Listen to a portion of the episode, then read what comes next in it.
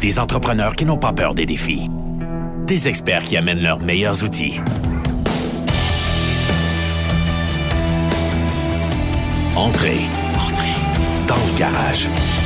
Avec les dérangeants. Les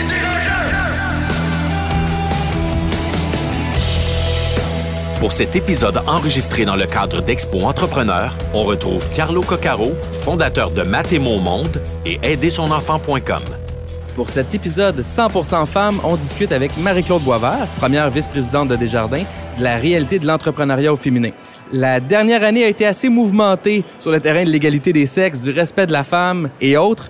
Mais on va en discuter aujourd'hui. On va discuter de c'est quoi être une femme entrepreneur au Québec et comment réussir à l'être. Euh, comme je vous disais, on a la chance d'avoir avec nous Marie-Claude Boisvert, première vice-présidente Desjardins Entreprises.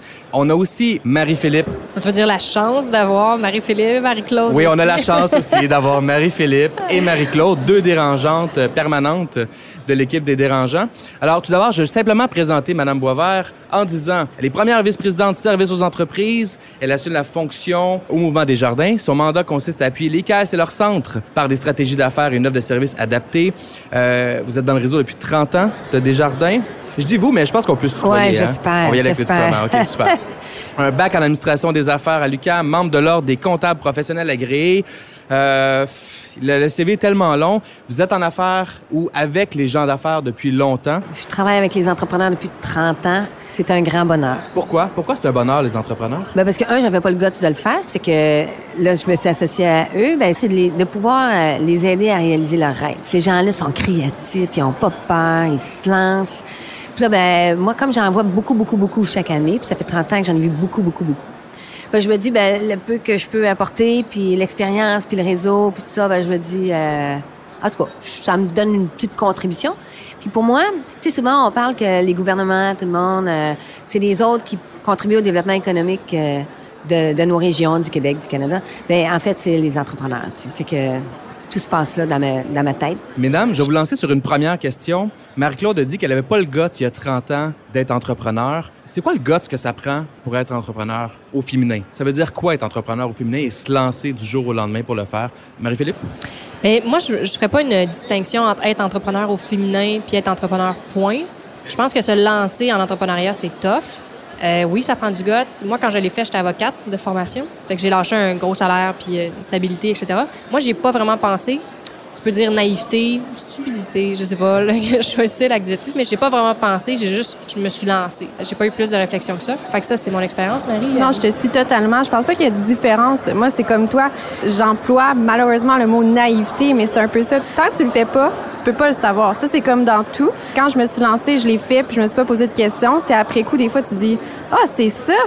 Mais euh, ouais, je pense que j'avais juste pas conscience totalement de ce que ça pouvait représenter, mais je vois pas de différence entre un homme et une femme sur la question de l'entrepreneuriat euh, dans l'actualité d'aujourd'hui. Marie-Claude euh, Boisvert, tu as été à la tête de Desjardins Capital Régional pendant... Ben, ah ben, pendant 9 ans à la tête, mais 23 ans dans le groupe de spécialisé là-dedans. Est-ce que tu as observé des traits spécifiques aux femmes dans ces 23 années-là et après? Il y a une évolution. Sincèrement, moi, je suis super contente d'entendre les filles dire euh, qu'ils n'ont pas pensé que maintenant, c'est comme normal. Mais je dois avouer là, qu'il y a 30 ans, c'était pas si évident euh, pour plusieurs raisons. Puis ça a évolué. D'ailleurs, euh, tu l'as dit d'entrée de jeu, hein, la dernière année a contribué à changer certaines choses. Hein, ça fait que je pense que ça va continuer d'évoluer. Est-ce que c'est négatif d'être une femme entrepreneur? Est-ce que c'est un fardeau? Est-ce que c'est plus dur? Est-ce que c'est plus compliqué? Est-ce que les hommes et ou les femmes avec qui vous devez faire affaire vous jugent plus négativement? Moi, je suis un homme, je sais pas, là. Je suis pas une femme, mais je veux votre avis, puis je veux que vous en parliez de ça. Mais moi, je sais que quand j'étais en droit, maintenant, là, c'est deux tiers de filles en droit, un tiers de gars.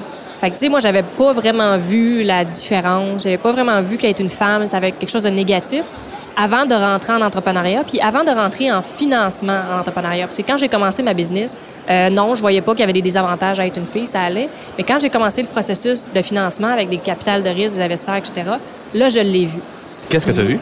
Il y a un journaliste qui m'a appelé à un moment donné du Globe and Mail pour me parler de ça, de l'entrepreneuriat féminin, puis je lui ai raconté une histoire qui était super intéressante, puis je peux la raconter de nouveau. Mais nous, quand on a commencé, on faisait un peu des cold calls avec des investisseurs américains, puis on n'avait pas de lien avec eux. Fait qu'on a vraiment envoyé des emails, tu général. Hey, voici nos revenus, voici ce qu'on fait, etc. Ça tente d'avoir un meeting, juste pour voir qu'est-ce qui peut arriver.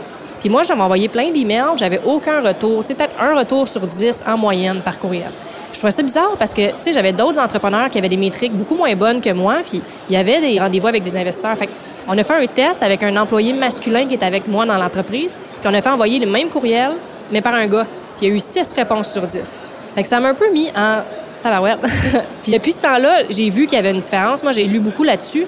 Aux États-Unis, par exemple, il y a juste 4% du capital de risque qui est donné à des entreprises féminines. Puis je comprends pas, je trouve ça vraiment, vraiment dommage. Euh, puis au contraire, moi, je pense que les entreprises gérées par des filles, euh, ça a été prouvé que c'est super rentable, c'est super profitable, puis à long terme, c'est super positif. Donc, je trouve ça encore dommage. Mais tu as tout à fait raison. Hein? D'ailleurs, euh, moi, j'ai été justement 23 ans dans le capital risque. Et puis, ça fait un an et demi là, que je suis toujours chez Desjardins, du côté bancaire. Alors, c'est des métiers différents. Mais moi, ce que j'ai remarqué, bien, déjà, au capital de risque, on ouvrait des postes de directeur d'investissement et pas de femmes qui appliquaient. Puis là, je disais à ma gang de gars, parce que là, c'est des gars, là, il faut que vous embauchiez des femmes. Puis ils disaient, personne n'appelait. Mais je dis, on va faire autrement. Alors, ça fait déjà un, an et demi qu'on a mis en place un truc qui s'appelle Capital F, où on offre à des, on fait des cordes de femmes qui viennent d'un peu partout, hein, euh, pas nécessairement chez Desjardins, à l'extérieur des Jardins, pour démystifier le métier de capital de risque. Puis là, j'arrive depuis un an et demi côté bancaire, ben c'est le même phénomène. Il n'y a pas tant de femmes qui vont au financement d'entreprises. Qu'est-ce que ça fait? Ben, ça fait que c'est des gars qui parlent à des filles. Puis bien des fois, c'est pas bon ou mauvais, c'est que la perception, la compréhension, tu sais, le financement là, puis l'évolution d'une entreprise, c'est pas un long fleuve tranquille, hein, ça change. Puis il faut qu'il y ait une confiance, une proximité, une complicité. Puis moi, en tout cas, vous avez mon engagement. Je travaille très, très, très, très fort pour qu'il y ait plus de femmes, qui aient le goût s'en aller, pas juste entrepreneur, mais le vis-à-vis euh, du côté financement, autant de capital de risque que financement conventionnel.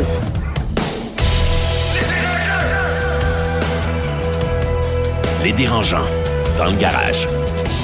Au niveau des femmes entrepreneurs qui appliquent en général toutes banques et institutions financières confondues pour du capital de risque, est-ce que c'est plus dur pour les femmes? Est-ce qu'elles sont, d'après toi, jugées selon des critères ou des standards différents ou plus sévèrement que les hommes? Les critères, c'est toute la même chose.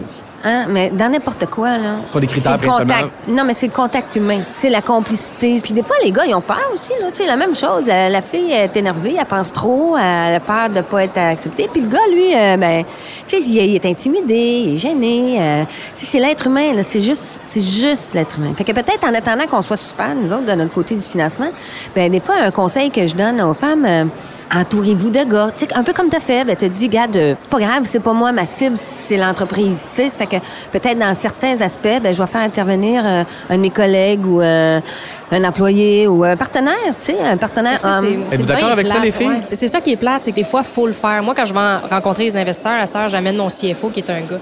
Mais c'est plate d'avoir à faire ça. Tu sais, comme j'ai eu besoin d'avoir une subvention l'été euh, dernier, puis euh, je me suis fait euh, remercier du revers assez rapidement. J'ai dit, voyons, qu'est-ce qui s'est passé là? Puis je suis retournée à la charge pour autre chose finalement. Là, j'ai dit, là, vous allez venir me rencontrer dans mon entreprise. Déplacez-vous, venez me voir, venez voir ce que je fais.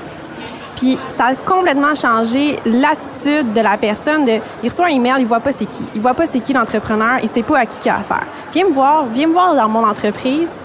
Puis je l'ai eu. sais, là, j'ai eu le montant d'argent que je voulais, mais il a vu comment je me donnais, il a vu quel type d'entreprise dans laquelle j'étais, il a vu l'entrepreneur, puis je pense que c'est là que tu sois homme, que tu sois femme. Je pense que c'est ça, la difficulté, c'est que tu dois le prouver plus, faut que tu travailles plus fort, et c'est là que c'est plat de dire, ah, faudrait que je m'entoure d'un homme. Oui, ça, ça me dérange. Ça devrait pas. On devrait pas avoir besoin de s'entourer de quelqu'un d'autre, mais je pense que nous, notre travail en tant que femme, c'est de dire, OK, je sais d'emblée que je pars peut-être à moins 2, moins 3 par rapport à quelqu'un d'autre, bien, je vais faire l'effort nécessaire pour aller chercher. Vous savez, les jeunes, puis aujourd'hui, il y a plein de monde ici, euh, c'est extraordinaire. Hein? Mais euh, c'est vrai que vous êtes très, très Internet, courriel, tout ça. Mais tu sais, les demandes de financement, il faut que les gens vous sentent. Ça, euh, c'est une question de confiance. Hein? Vous savez, quand, les gens vous accordent un financement ou un investissement, là, ils mettent un petit peu aussi leur carrière en jeu à chaque fois. Hein? Ça, il faut pas le perdre de vue. C'est que c'est juste de trouver un gauge. Puis pour répondre, oui, c'est vrai que c'est plate de dire euh, je vais m'entourer d'un gars, mais sachez qu'il y a plein d'autres bénéfices. C'est pas juste ce bénéfice-là. Puis c'est pas juste entrepreneur. Là. Moi, j'ai vécu ça plein de fois. Là. Mais, euh, mais aussi, ça nous donne une autre perspective, hein? une autre façon de voir la même affaire. Moi, j'ai envie de dire, est-ce que nous-mêmes, en tant que femmes, on a un travail à faire sur nous-mêmes, sur la vision qu'on a de nous-mêmes? Oui, bien, de base, oui. Puis c'est parce que dans le fond, on se pose trop de questions. Les gens, quand on démystifie le métier de capital de risque, là, ben, dans la dernière année, sur quatre postes, il y en a trois. Trois filles. C'était pas arrivé depuis des années. Wow. Parce qu'on l'a démystifié. Ça veut dire quoi, démystifier? Dans Ben, le démystifier capital les de risque? pensées. Les femmes, euh, tu sais, le stress, euh, Ah, c'est bien trop stressant, c'est tous les soirs. Puis je veux, euh, tu sais, m'occuper de ma famille. Mais je suis désolée, là, mais les gars, aujourd'hui, s'occupent de leur famille, là. Ils nous demandent les mêmes choses que les filles, là. Ça fait que ça existe plus, là, cette affaire-là. là. Ben, ils savent pas, tu sais, puis ils connaissent pas le métier. Et moi, je pense que comme Marie a dit, je pense que les filles ont un travail à faire sur eux autres dans la mesure où il va y avoir une offre d'emploi qui va paraître. Ça demande un à trois années d'expérience puis X affaires de qualification. Les gars sont comme, hey, j'en ai pas. Moi, il est pareil. Tu sais, je vais utiliser ma gueule, il a pas de problème. La fille, elle va avoir 10 ans d'expérience, elle va être comme, ouais, je suis pas sûre, je suis assez qualifiée. Il manque Les un critère, ça, puis ouais. ils vont vraiment analyser. Puis, puis autant nous, mettons, en embauche, j'ai un gars devant moi, puis j'ai une fille devant moi, puis je l'avoue, d'emblée, je me dis dans ma tête, ah, lui, il va avoir des plus hautes attentes salariales que elle. Puis je suis une fille, puis j'ai moi-même ce réflexe-là à me dire, tu sais, si je vais aller chercher lui, il va sûrement vouloir les plus que elle. Puis on devrait pas, mais c'est là, tu on a un bagage. On dit oui à la nouvelle génération. Euh, bon, les 30 ans, on a évolué, ça change. Les gars, vraiment, tu sais, je sens beaucoup plus d'égalité aujourd'hui que moi, ma mère, à qui j'ai racheté la business, euh, je recule quand elle est rentrée, elle était la première femme sur la chambre de commerce à laquelle elle a siégé dans le temps. Puis elle, elle a fait un avancement, mais nous, je pense quand même qu'on traîne dans nos têtes des vieux réflexes, puis je pense que c'est de là qu'il y a un travail à faire. là. Vous avez raison, les deux filles, vraiment, 100 je suis d'accord avec vous autres. Mais il y a quand même une réalité qui reste, puis ça me fait souvent rire, tu sais. euh, J'ai pas d'enfants, mais je suis entourée d'enfants, puis je suis toujours impressionnée que le petit gars qui a un an, il y a personne qui a montré à aimer les camions, puis la petite fille a aimé les poupées, tu sais. Puis il y a un réflexe naturel. Fait qu'il va tout le temps avoir un besoin de complémentarité. Là où il y a un changement, c'est qu'avant, les gars croyaient pas à la complémentarité, puis il y avait des one-man show hommes. Là, ceux qui goûtent à la femme, ils voient la différence. Fait que, dans le fond, il faut pas que la femme oublie de s'entourer aussi de cette complémentarité-là pour pas faire ce que les gars ont fait. tu sais. Ah, ça, c'est certain. On a chacun nos forces. Puis, tu sais, quand on parle de s'entourer dans la vie, que ce soit en mentorat, que ce soit, il faut s'entourer de, de tout. Puis, je pense pas qu'il faut se délimiter par le genre, ça, en aucun cas. Ça, c'est certain. J'ai une question, euh, euh, Marie-Claude, Marie-Philippe. Vous avez pas d'enfants. Mais on a Imaginez- des chiens, c'est important. Oui, ça compte pas. Et vous imaginez sûrement en avoir plus tard. Comment est-ce que vous envisagez la maternité dans votre rôle d'entrepreneur? La question s'applique à Marie-Claude Boisvert de Desjardins aussi. Comment, c'est quoi les conseils à donner aux femmes qui n'ont pas d'enfants, mais qui veulent en avoir, qui pensent en avoir, mais ils pensent aussi que ça va entrer en conflit, mais en tout cas, ça va ajouter des défis supplémentaires à l'entrepreneuriat. Comment vous voyez ça d'abord, les filles? Euh, ben moi, je le sais que si je veux des enfants, probablement que le bon move, ça serait d'avoir vendu ma business. Je pense pas que je, ferais les deux en même temps. J'ai des amis entrepreneurs qui le font. Je leur lève mon chapeau. Je sais pas comment ils le font. Euh, moi, je suis brûlée, là. Puis j'ai un chien, deux chats, là. That's. Fait que je pense que moi, je, je, pense que j'aimerais mieux vendre ma business puis avoir une famille puis avoir le temps de mettre, idéalement. Donc, tu penses que c'est pas possible? Je pense c'est pas pas que c'est. souhaitable? Non, je pense pas que. Moi, j'ai beaucoup de beaucoup d'amis entrepreneurs qui ont des enfants, puis ils m'ont dit que ça a rendu le tout plus facile. Parce que tu mets tes priorités à bonne place, tu mets ton agenda à bonne place, tu deviens plus efficace. Fait que je pense que je pense que ça peut se faire. Est-ce que moi je, je le ferais? Je le sais pas. Je sais pas.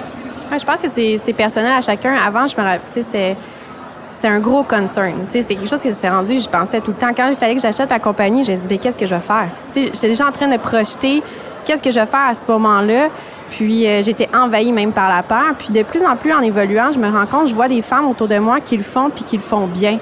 Ils le font en s'écoutant, ils le font en écoutant leur enfant. Puis je pense que faut arrêter de se créer plein de peurs, justement, plein de, de bâtons dans les roues. Puis quand tu vas être rendu là, les choses, je pense que se placent. Puis on est entrepreneur, ben on est entrepreneur aussi dans nos vies familiales. Fait qu'on va trouver les solutions nécessaires pour être capable de conjuguer le tout. Puis quand je regarde les femmes aujourd'hui qui retournent, exemple, sur le marché du travail au bout d'un an, ils vont à la garderie, il faut qu'ils fassent les lunchs, il faut qu'ils couchent l'enfant, il faut qu'ils fassent les devoirs. C'est aussi rochant. Fait que je pense pas qu'être entrepreneur, c'est ce qui rend la chose plus difficile. Je pense que c'est le congé de maternité qui devient peut-être plus pour, dans mon couple, un concern. Mais je pense qu'il y a quand même des, des solutions qu'on peut trouver. Mais effectivement, c'est quelque chose à laquelle que je pense, puis euh, que ça a même eu un impact sur mes choix euh, d'entrepreneur. Ben moi, de l'expérience des gens que, que j'ai côtoyés, hommes ou femmes, là, je pense que c'est un avantage d'être entrepreneur. Je comprends la première année, mais euh, il y a peut-être deux trucs. Tu sais, euh, aujourd'hui, on voit beaucoup l'actionnariat multiple. Avant, c'était le one-man show, propriétaire unique, qui voulait pas ouvrir son capital, qui voulait pas partager. Aujourd'hui, il y a toutes sortes de façons de partager l'actionnariat avec des employés et ou des employés clés, avoir des partenaires. Puis la plupart des gens que je vois faire ça. Ils ont un succès exceptionnel parce que ça leur donne déjà l'habitude de penser à la relève, de commencer à faire rouler l'actionnariat. Puis, en plus d'arriver à faire l'équilibre euh, travail-famille, puis ils en bénéficient, ils ont des idées de plein de monde. Puis à un moment donné, là, euh, t'es tanné d'être endetté, puis tout ça, ben ça donne la valorisation. Si tu peux cristalliser un peu de valeur. Tu sais, euh, tu as envoyé tes enfants à l'école internationale, euh, t'as pas l'argent. Il y, a- il y a plein de moyens qui n'existaient pas avant, qu'aujourd'hui existent là, puis sont là, là. Puis je pense que les jeunes sont plus ouverts à partager l'actionnariat. Puis moi, j'en ai vu que du positif à faire ça. Fait que Quelle est votre expérience? Moi, j'ai une opinion là- de père là-dessus, mais votre expérience sur est-ce qu'on devient une meilleure personne ou une personne plus complète ou une personne qui développe des compétences ou des traits de caractère qui aident en entrepreneuriat quand on est parent? Est-ce que le fait d'être parent, je reformule, est-ce que le fait d'être parent peut être positif dans la tenue des affaires en business après? Comment vous voyez ça? Pour ceux qui ont connu des, des parents entrepreneurs ou... euh, Ben, c'est sûr que moi, je suis très, très, très, très sensible quand, quand je suis très sensible à garder les entreprises ici au Québec. Moi, à chaque fois qu'il y en a une qui est vendue, là, ça me met à l'envers. J'ai ça, là, je suis comme ça, parce que des fois, ça détruit des régions, tu sais. Surtout en région, là, des entreprises, euh, ça peut détruire une région, puis ça devient une ville fantôme. C'est que c'est sûr que quand les parents sont euh, propriétaires d'entreprise, ils pensent à la pérennité. Ben, en fait, toi-même, tu as, repris l'entreprise de tes parents. Fait que moi, je- c'est sûr que sur ce côté-là de c'est intéressant, pérennité, la vision de la pérennité euh, par les enfants. ouais, c'est un petit peu plus présent, je pense. Mais tu sais, je porte pas de jugement là. euh, c'est juste mon expérience euh, passée. là. Les dérangeants, dans le garage. Euh, je vous propose de changer de sujet. On a vécu dans la dernière année le, le mouvement Moi aussi, Me Too en anglais, euh, avec des histoires à n'en plus finir d'harcèlement sexuel d'hommes envers les femmes, généralement, euh, dans tous les milieux, milieux artistiques, milieux des affaires, milieux culturels.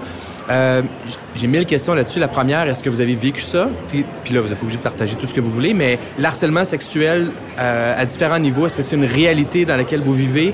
Euh, Marc-Claude et Marie-Philippe, actuellement ou dans les dernières années, est-ce que c'est vraiment ça la vie que vous vivez? Moi, je l'ai vécu beaucoup quand j'étais avocate. Euh, dans les grands bureaux, puis peut-être que je fais une généralisation, là, c'est probablement pas dans les- tous les grands bureaux, mais il y a une mentalité un peu... euh, des fois, il y a des partners qui vivent un peu les années 50, puis tu vas passer dans le corridor, ils vont te regarder les fesses. Puis euh, moi, j'ai un bâtonnier, un moment donné, je ne donnerai pas le nom, là, mais je marchais dans le corridor, puis c'est littéralement, tu sais, pencher la tête là, pour pouvoir regarder Euh, la classe, là, la Ouais, grosse classe. devant tout le monde, tu sais. Je comprenais pas. Puis l'après-midi, il m'a dit, hey, il faut que j'aille à Sherbrooke, euh, un procès, tu veux venir avec moi, on va y aller les deux. J'ai dit non. Ça a fini là. Je suis pas restée dans ce cabinet-là. Mais après ça, en entrepreneuriat, je l'ai pas vécu. Mais on en parlait avant hors d'onde. Puis moi, j'ai développé une façon d'être avec la jante masculine qui est plutôt froide. C'est assez clair, rapidement, qu'il n'y aura rien d'autre de plus. Fait que la que porte tu- est fermée, Est-ce que pas tu invite, là. perçois ça souvent chez les hommes que tu côtoies? Un, un- un côté plus, euh, je sais pas, attrait physique, je sais pas c'est quoi le, oui, le- comment il le je le mais- perçois. Puis comme je te dis, la porte, tu sais, je vois la porte qui est ouverte. Je pense de leur côté, moi, je la ferme vite, vite. Vite, vite, puis ça règle la question d'habitude. C'est sûr que ça peut avoir l'air un petit peu plus froid, un peu moins chaleureux.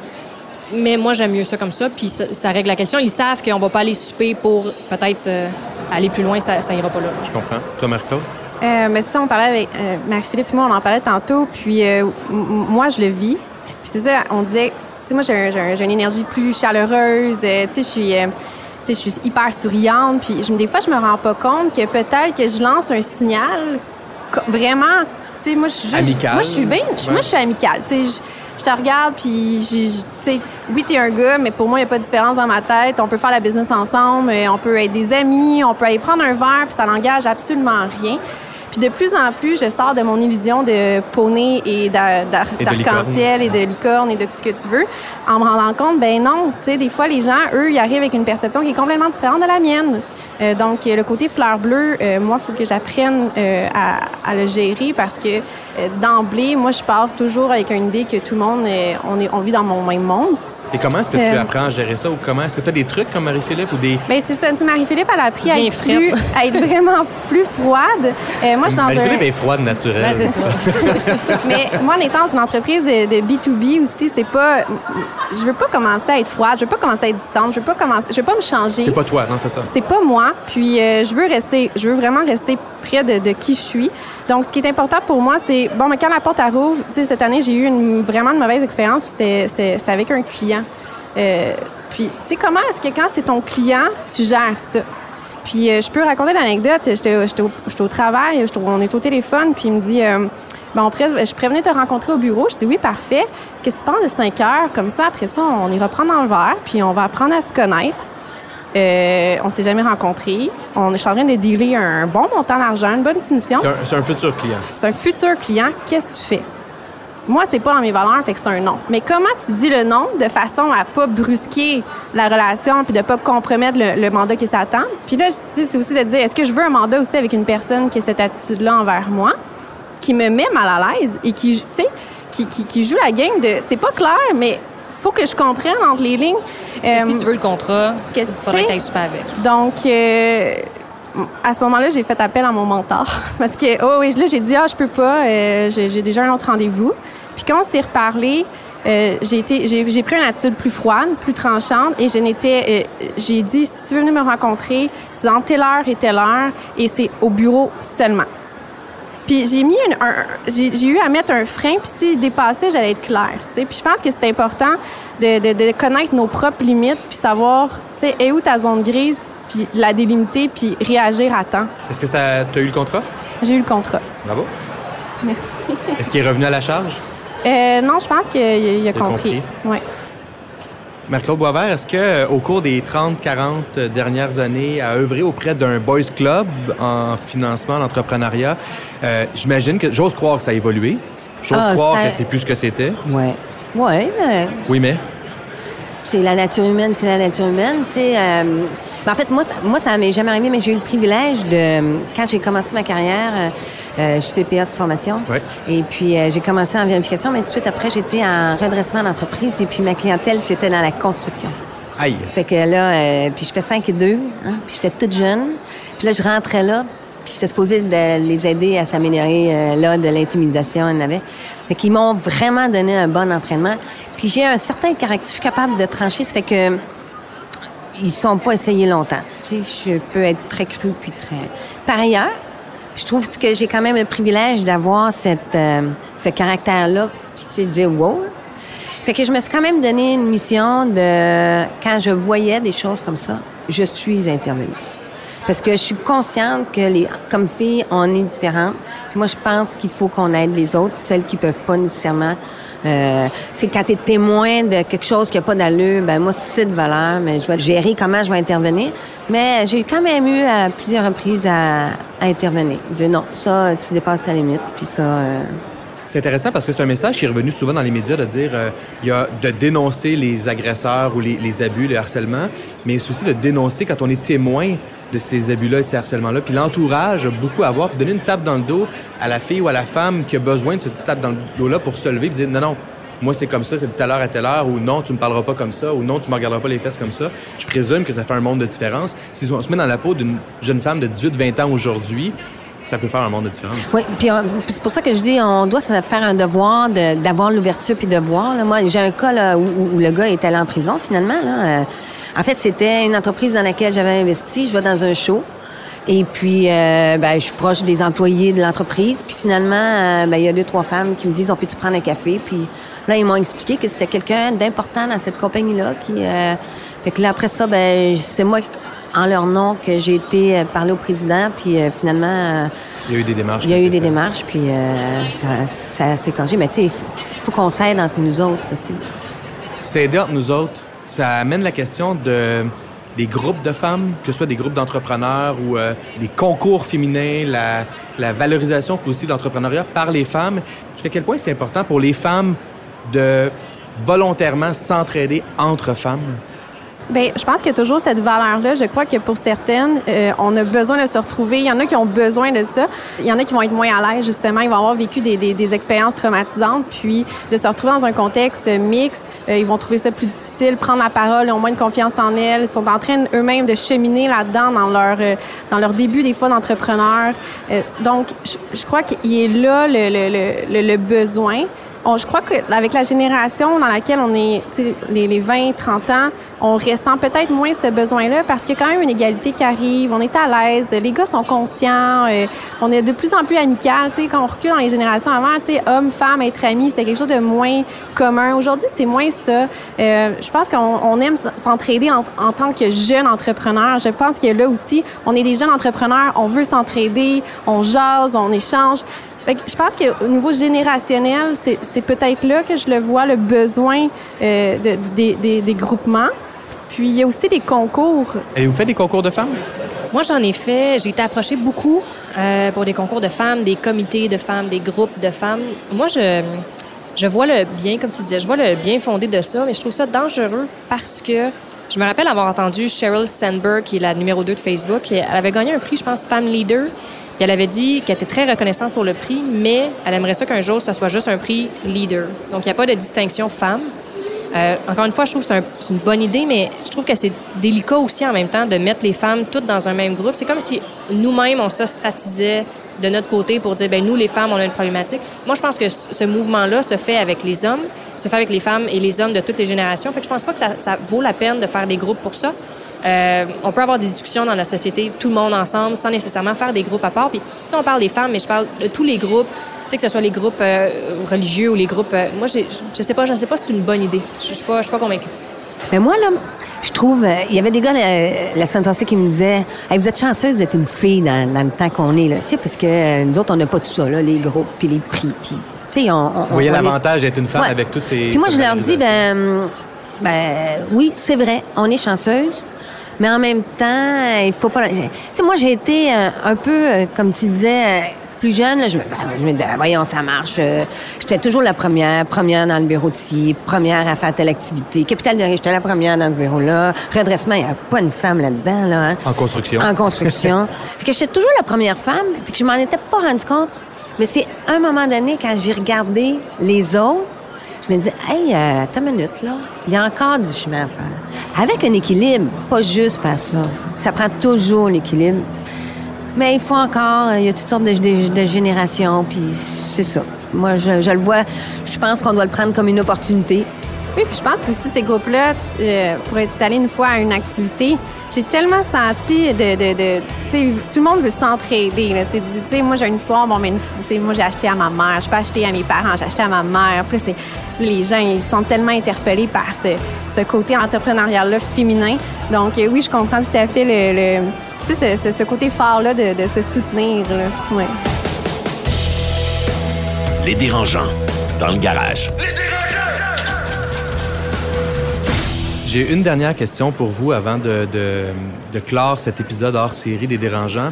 Euh, il y a des stéréotypes sexuels qui existent sur les femmes. Il y a des perceptions des fois qui sont fausses par rapport aux femmes, par rapport à une femme sensible va être peut-être plus faible ou une femme qui euh, assume ses opinions va être vue plus comme agressive. Et j'en passe, je pourrais en nommer mille. Euh, si vous aviez en une phrase ou deux un, pas nécessairement un conseil, mais votre vision de ça pour donner de l'énergie puis de la, de la, de la, confiance aux femmes de se lancer euh, pour des Mère-Claude Boisvert d'il y a 30 ans. À quoi il faut penser, à quoi il faut pas penser pour se lancer puis vivre son aventure entrepreneuriale, ce serait quoi? Moi, dans mes 30 ans euh, historiques, j'ai vu trop de fois, c'est souvent des fois le manque de confiance ou quelque chose. Puis aujourd'hui, je pense que c'est un petit peu moins pire. Mais j'ai, vu trop de fois des, des femmes qui voulaient être une caricature. De quelqu'un d'autre? De quelqu'un d'autre. Euh, de son idole. Tu sais, avant, là, c'était qui ton idole? Tu sais, c'était toujours la question, c'est qui qui t'a inspiré? Mais je souhaite à tout le monde que ce soit dix personnes qui les inspirent. Parce que quand c'est une seule personne, tu, deviens une caricature de quelqu'un d'autre puis t'es plus qui tu es. C'est que, moi, mon meilleur conseil, restez qui vous êtes. Les femmes, on a le privilège souvent d'avoir des petites valeurs euh, humaines, en tout cas, euh, plus, plus sensibles, Hey, gardez-les, lâchez pas ça, c'est ça qui fait la différence. Moi, ce qui me rend triste des fois, c'est que je vois des femmes, elles deviennent trop sévères, euh, trop dures, veulent euh, faire autre chose de qui elles sont. Jouez pas ça parce que à un, moment donné, les gens s'en rendent compte, puis c'est pas là. Ça aide pas. Moi, j'ai goût de dire, euh, sans faire, c'est l'enfer. s'en foutre. On s'en fout. Moi, j'aborde ça maintenant dans ma vie. Là. Je m'en fous. Tu fonces? Ah, regarde, je m'en fous. Tu sais, je veux dire, euh, tu, ah, regarde, je suis bien, moi, avec ça? M'en fous. Go, go, go. Parce que ça, on est, les filles, c'est ça. On se pose plein de questions, puis là, oh, j'ai-tu fait ça? Je me rappelle après une soirée, oh, j'ai dit ça. Oh mon Dieu, j'ai dit ça. Y a-tu un gars qui rentre dans le char et dit, oh mon Dieu, j'ai dit ça? Non, regarde, c'est ça, on s'en fout, on avance, go. Ça, c'est une question d'intelligence. non, regarde. Mais moi, j'irais dans le même sens que, que Marc-Claude Boisvert. Euh, oui, rester, rester soi-même. Si une femme entrepreneur est plus sensible, euh, est plus proche de ses employés ou quoi que ce soit, qu'elle reste comme ça, au risque de se faire dire qu'elle manque de torque. À l'inverse, si une fille a bien de la drive, bien du caractère, bien du torque, elle va peut-être avoir des ennemis parce que c'est pas le fun, mais qu'elle reste comme ça. Tu sais, moi, j'ai eu des, des, employés masculins qui ont eu bien de la misère à avoir un boss féminin. Euh, surtout quelqu'un qui avait de la drive puis moins comme chaleureuse. Tu on s'attend à ce qu'une fille ce soit maternelle, chaleureuse, on s'occupe. Moi, je suis pas de même, pas en tout. Euh, fait que j'ai eu des gars qui étaient fâchés de ça. Je les ai mis dehors. Comme je suis de même. Si ça marche pas, va-t'en. C'est tout. Fait que euh, ça serait mon conseil. Mettez-les dehors, non? ben, merci beaucoup, beaucoup. Euh, Marie-Philippe Simard, Marie-Claude Duquette et Marie-Claude Boisvert, je répète, première vice-présidente de service aux entreprises de Desjardins. Merci beaucoup. À tous les auditeurs, n'hésitez pas à nous poser vos questions et vos commentaires sur les réseaux sociaux et sur les plateformes sur lesquelles vous écoutez ce podcast-là. Et on vous revient pour un prochain épisode régulier ou hors série la semaine prochaine. Merci beaucoup tout le monde. Est-ce que je peux souhaiter bonne chance, un bon succès aux deux filles quand Bien même? sûr. Merci. Je vous admire, fait que bon succès. Merci à notre Merci, homme merci, de la, de la, de, la- de la, de la de, la journée. De l'année. de- L'homme de l'année, Carlo Coccaro. Au revoir tout le monde. Des entrepreneurs qui n'ont pas peur des défis. Des experts qui amènent leurs meilleurs outils. C'était Dans le garage. Dans le garage. Avec les dérangeants.